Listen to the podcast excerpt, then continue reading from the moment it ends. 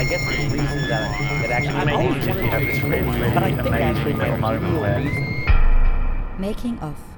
Transformationsprozesse beobachten, dokumentieren, analysieren. Ein Bonusfeature mit Stefan Poromka. Und mein Name ist Matthias Gödeking. Und wie jede Woche sitzen wir hier auch heute wieder zusammen, um die Vorlesung noch mal ein wenig zu rekapitulieren und vielleicht auch ein paar neue Aspekte zu beleuchten. Ich sitze hier zusammen mit Jendrik Schröder und Stefan Poromka. Genau, äh, Stefan, du hast ja heute am Anfang der Vorlesung über sein Spiel gesprochen, über äh, Mimikry. Was hat es, was hat dieses Spiel auf sich und warum ist auf einmal ein Spiel auch Making-of? Ich bin in dieser Woche zufällig gestoßen auf den Frühjahrskatalog des wirklich tollen kleinen hm, Verlages Blumenbar.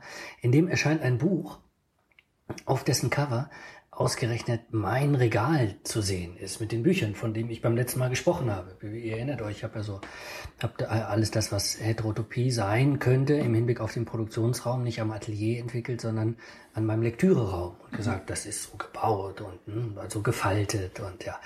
Ähm, und ähm, nun taucht es eben auf diesem Buch auf. Und äh, in diesem Buch geht es um ein Spiel das äh, initiiert wurde von äh, Holm Friebe und Philipp Albers, die beide der zentralen Intelligenzagentur vorstehen, hier in Berlin, einem, so müsste man sagen, Produktionsnetzwerk, über das wir dringend in der Vorlesung noch sprechen müssen, einfach weil es wie äh, ganz paradigmatische äh, Maßstäbe, glaube ich, für unser aktuelles Verständnis von dem setzt, äh, was jetzt ein Produktionsraum sein könnte. Will ich gar nicht von sprechen. Will nur sagen, Holm Friebe und Philipp Albers, die beiden wirklich äh, tollen, äh, die äh, haben dieses Spiel initiiert.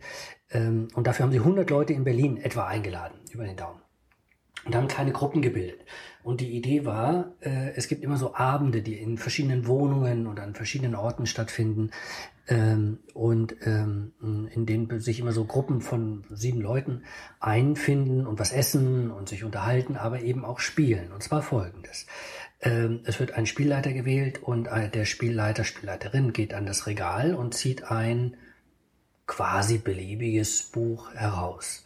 Fragt so in die Runde, habt ihr das gelesen jetzt in der letzten Zeit? Nein. Und wenn die Antwort nein ist, dann äh, schlägt er es irgendwo auf und liest eine Seite vor. Alle hören zu.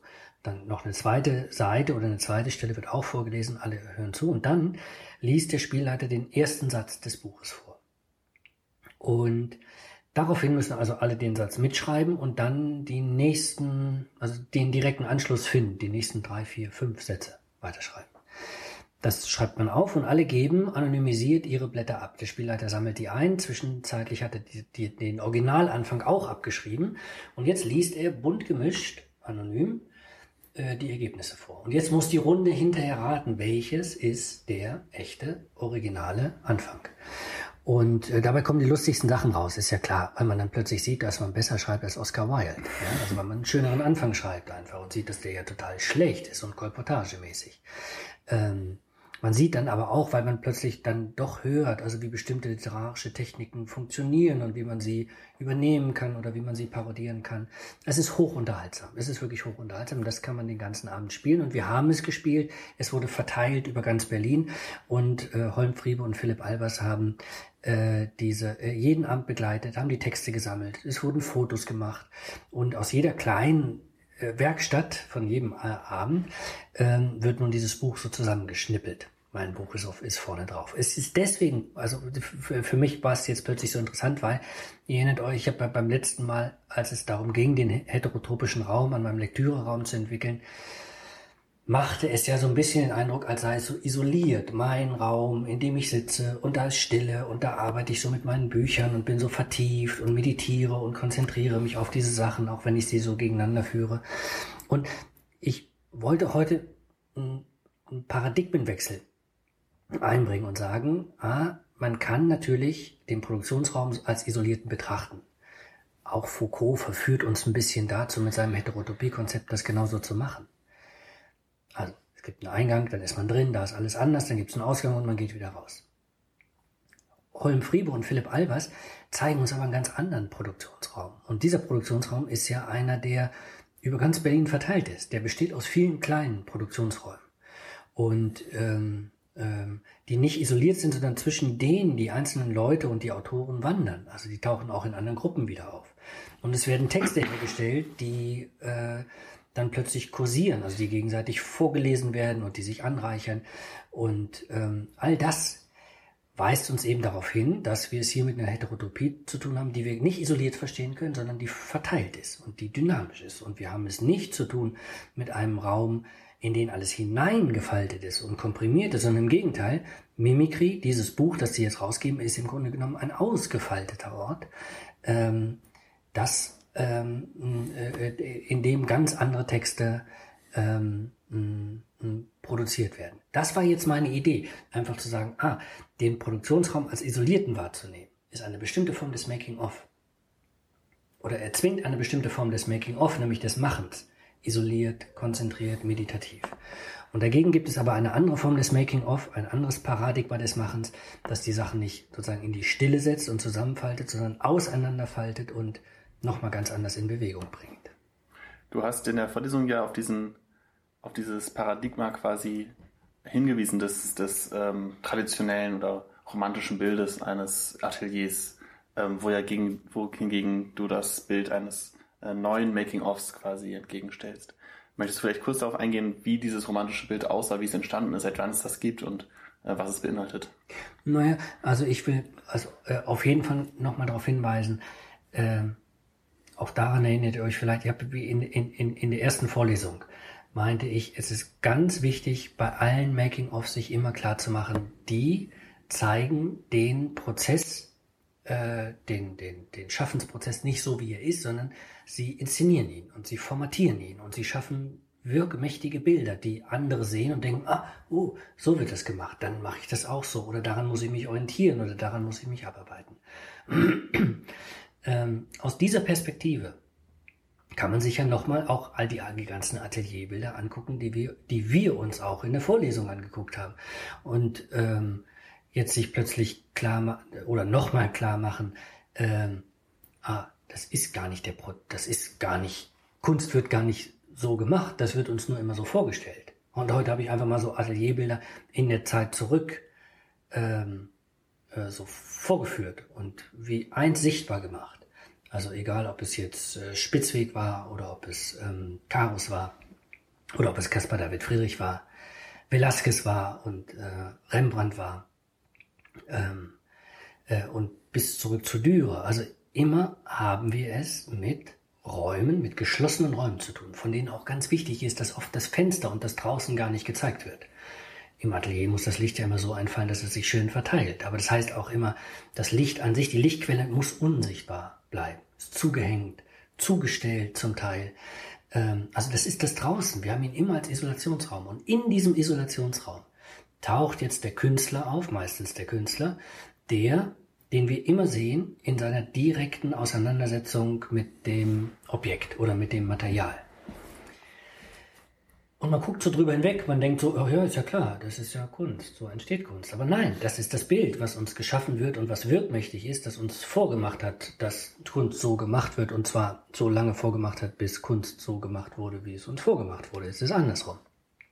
Äh, also in geschlossenen Räumen mit dem Künstler, der sich eben, der sich eben mit, mit, mit, dem, mit dem Material auseinandersetzt und auf diese Art und Weise wächst, also zum Individuum wird. Ja, also sich bildet an, an dem, an dem, was er da eigentlich ähm, macht. Also diese, diese Isolationskammer und diese Subjekt-Objekt-Bewegung, diese unmittelbare Auseinandersetzung, ich und das Werk, ja, das Subjekt und das Objekt, und beide wachsen aneinander.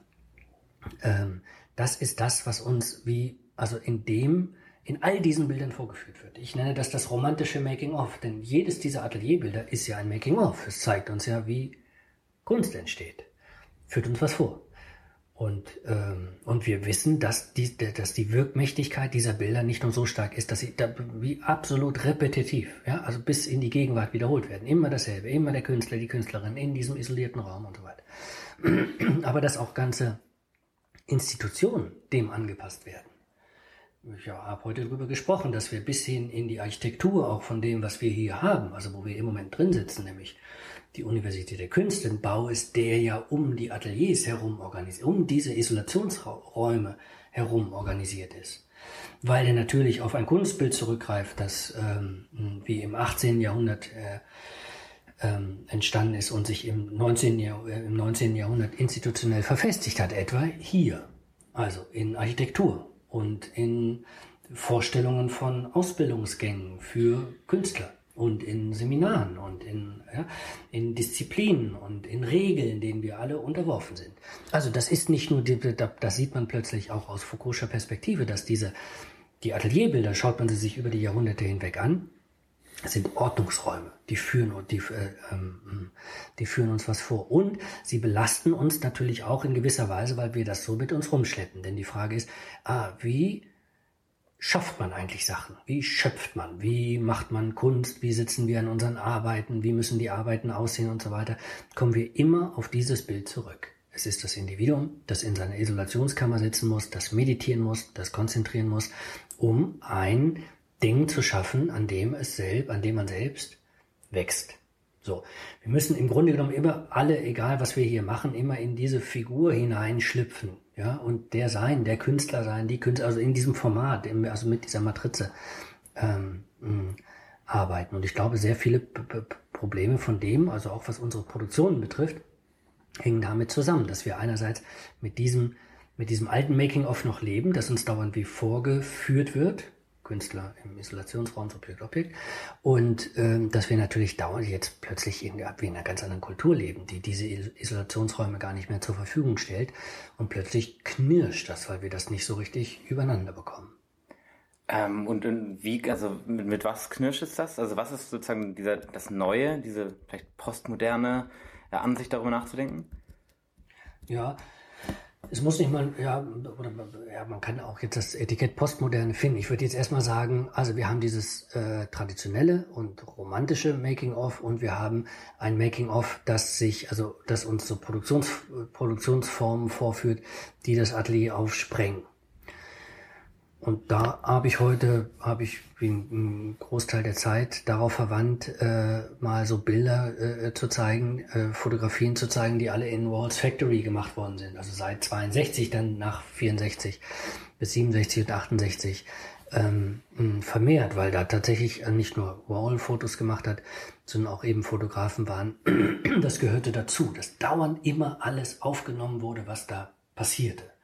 Und da passierte nicht nur irgendwas, sondern das Prinzip der Factory ist ganz im Gegensatz zu dem, was wir etwa bei Dürer haben, das ist jetzt mein absolutes Gegenbild gewesen, vom ähm, Hieronymus in seinem Gehäuse, also der, der, der wirklich isoliert sitzt und der so, so ein Leuchten aus sich selbst heraus ähm, ähm, bekommt und gleichzeitig das Leuchten von außen empfängt, dass gegen diesen Hieronymus im, im, im Gehäuse man äh, den Warhol in seiner Factory stellen kann und sagen kann, die Factory ist ein Ort, wo jetzt die Türen geöffnet werden. Und da werden nicht die Leute rausgeschickt, es ist kein Ort der Konzentration, sondern es ist ein Ort der Dekonzentration.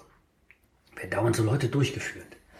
Äh, es ist auch kein, kein, kein Ort, des, also wo man sich wie fokussiert auf bestimmte Sachen, sondern man sieht auf den Bildern, also nicht nur Warhol, so in klassischen Posen des klassischen Künstlers, sondern im Hintergrund sieht man immer so Leute, die so rumhängen. Oder Andy Warhol äh, hängt selbst rum hängt natürlich mit der Idee von Factory zusammen. Also, dass die Sachen, die da gemacht werden, quasi maschinell hergestellt werden. Es gibt nicht mehr das Künstlergenie, das sich sozusagen an einem Werk abarbeitet, Subjekt, Objekt, sondern der äh, viel eher sozusagen wie nur noch so verteilte, verteilte ähm, ähm, Aufforderungen rausgibt, ja, also was so zu machen sei der so Geräte bedient oder Maschinen bedient ne, und eben guckt, wie sie anders funktionieren könnten oder eben nur noch Aufträge erteilt, dass die Maschinen so und so bedient werden sollten. Also dann, man sieht Warhol da sozusagen als Gegen Hieronymus in seiner Factory, der quasi industriell diese Bilder herstellt. Aber mehr noch, all die Leute, die er einlädt, und für ihn ist das total wichtig, dass dauernd so das alles so lazy ist auf der einen Seite, aber busy, weil alle eben irgendwas machen. Alle sind irgendwie in kleinen Grüppchen oder einzeln daran beteiligt, irgendwie doch was herzustellen oder auf Ideen zu kommen oder die umzusetzen äh, oder einfach nur zu diskutieren und ähm, Ausstellungen mit vorzubereiten, Filmabende zu machen, äh, Konzerte zu machen, neue Projekte zu entwickeln. So, das ist dieses, das ist das, was äh, sozusagen unmittelbar zu dieser Factory äh, dazugehört. Das soll auch ein Ort sein, an dem dauernd neue Ideen produziert werden. Und wenn man sich jetzt fragt, was wird eigentlich hergestellt in der Factory? Also was ist es? Dann könnte man jetzt natürlich sagen, okay, wahrscheinlich sind es Werke, also Bilder. Unser altes Verständnis von Making of führt uns genau darauf, dass wir jetzt so nach den Bildern suchen und denken, okay, irgendwo müssen sie sein. Oder ach, da drauf läuft's hinaus. Ach, okay, also hier, hier hat ein Bild gemacht oder wie auch immer. Aus der Warhol'schen Perspektive funktioniert die Factory aber nicht nur dahingehend, dass Bilder am Ende von Produktionsprozessen stehen demgegenüber hat er hier so eine fast, ne, also zynische, kalte, auf jeden Fall kalte Haltung und sagt Bilder, ja, also Bilder ist das, was sozusagen quasi maschinell hergestellt wird, das werfe ich auf den Markt raus. Interessant ist für ihn was viel anderes, äh, was, was, was ähm, ganz anderes. Und zwar ist das die Bewegung, diese Busyness, Laziness und Busyness, die sich innerhalb dieser Factory ergibt. Also die Bewegung, durch die dauernd auch Bilder entstehen, durch die dauernd auch ähm, ähm, Konzerte veranstaltet werden, durch die dauernd auch äh, Ausstellungen ähm, entwickelt werden.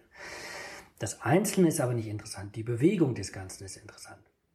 In dem Sinne müsste man sagen, das Gegenmaking-of bildet die Factory dahingehend, dass eigentlich die Factory das Werk ist. Man müsste noch weitergehen und sagen, nicht mal die Factory ist das Werk, dann würden wir wieder denken, ah, okay, ach, da ist sie ja.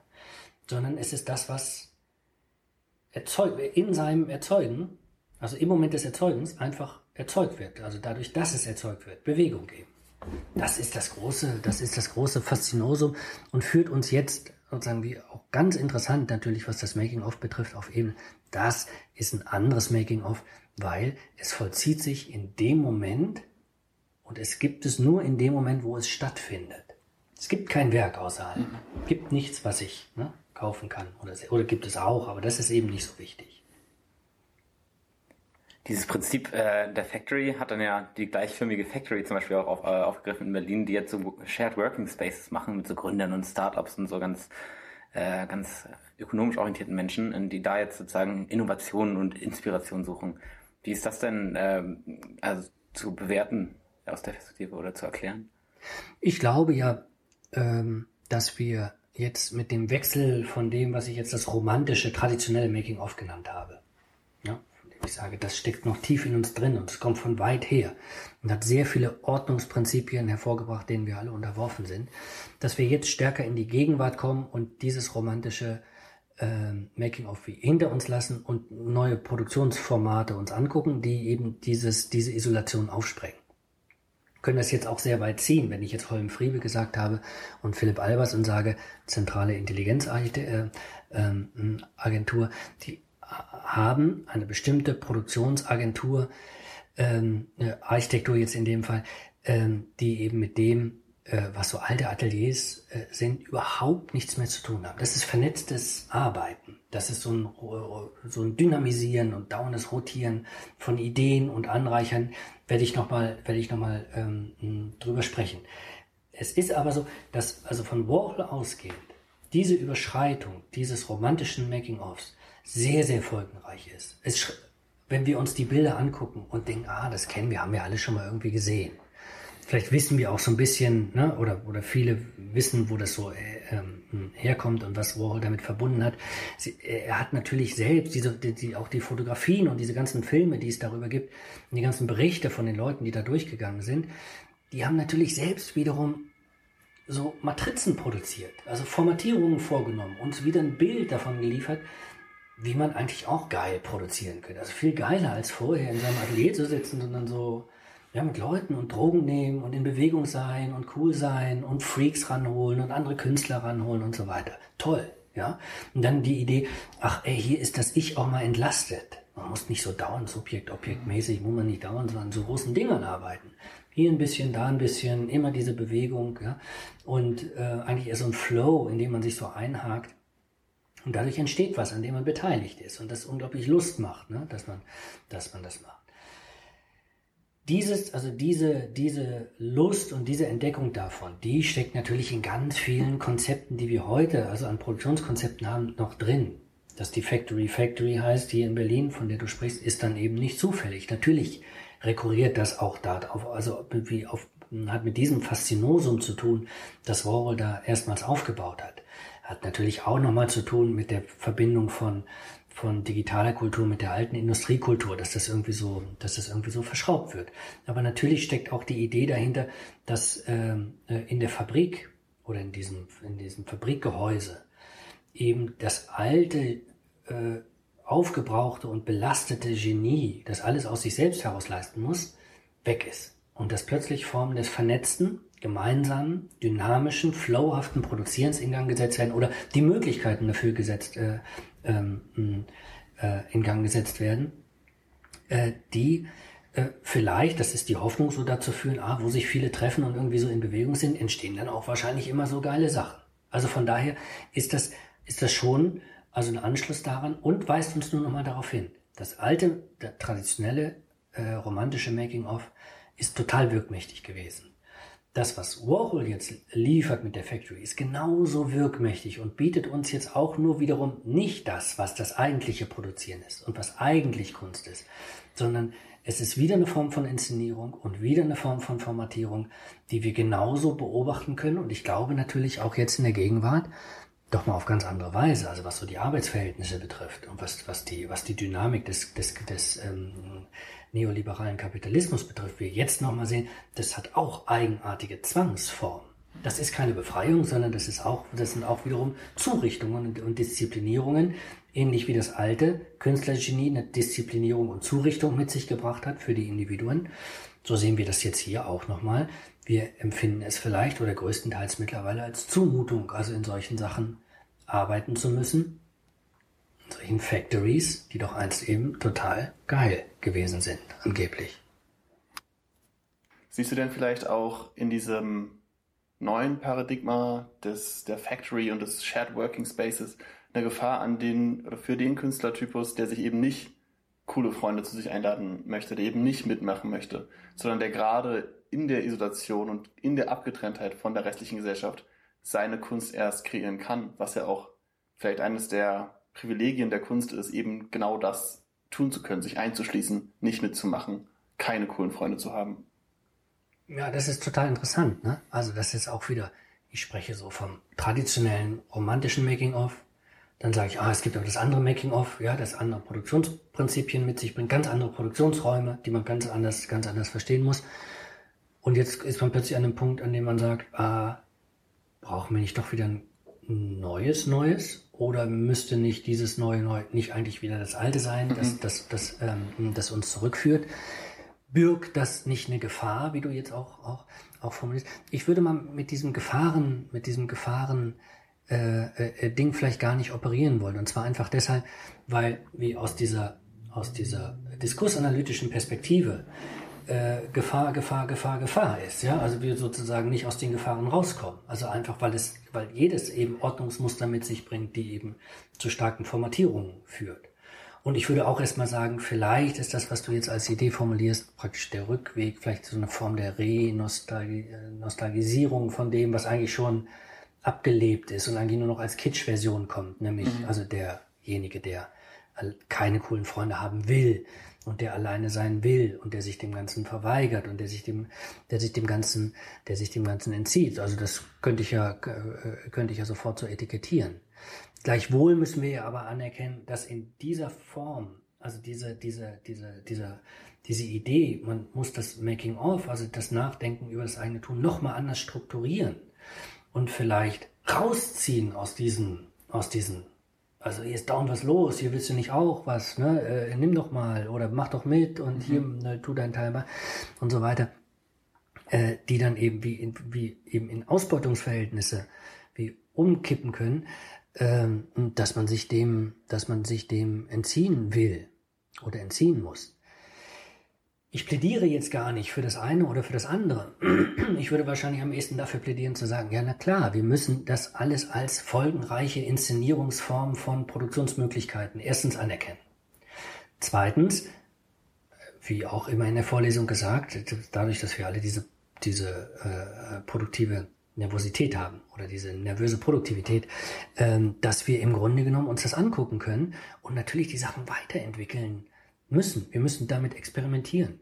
Und zwar so experimentieren, dass wir uns nicht bloß an das hingeben, was schon ist und was, was von uns gefordert wird, auch an Disziplinierungsmaßnahmen, wie wir zu sein haben, sondern dass die Beschäftigung mit dem Making-of und die Erkenntnis, die analytische Erkenntnis, dass das etwa in Ausbeutungsverhältnisse führt, unbedingt wichtig ist, um von da ausgehend zu überlegen, was wären die, was wären die Produktionsmöglichkeiten, von denen wir aus heute Kunst machen können oder forschen können oder ich glaube, es ist so, da bemerkt man ja überall so dringend darüber nachzudenken. Alle haben so, so stark diesen Wunsch da, also sozusagen aus diesen im Moment so stark gewordenen äh, Produktionsbedingungen, aus diesen Making-of-Schemata des Vernetzens und so weiter rauszukommen. Und wir haben kaum Vorstellungen davon, ja okay, aber wie? Dafür sind wir hier. Dafür ist sozusagen dann auch die Vorlesung da, sagen wir, an diesen Punkt zu kommen. Das ist jetzt nicht zu lösen, kann das ja nicht durch, durch ein neues Paradigma ersetzen. Höchstens durch das Paradigma des Experimentierens, dass man damit anfangen muss. Ja, mit einem Blick auf die Uhr sind wir dann für heute auch schon wieder am Ende angelangt. Ähm, ich danke wie immer fürs Zuhören und auch natürlich der Dank an Stefan Bronka. Ähm, dann freuen wir uns auf nächste Woche. Bis dann. Ciao, ciao. Tschüss. But I guess the reason that, that actually made me have this crazy, but I think actually made a moment Making of. Transformationsprozesse beobachten, dokumentieren, analysieren. Ein Bonusfeature mit Stefan Poromka.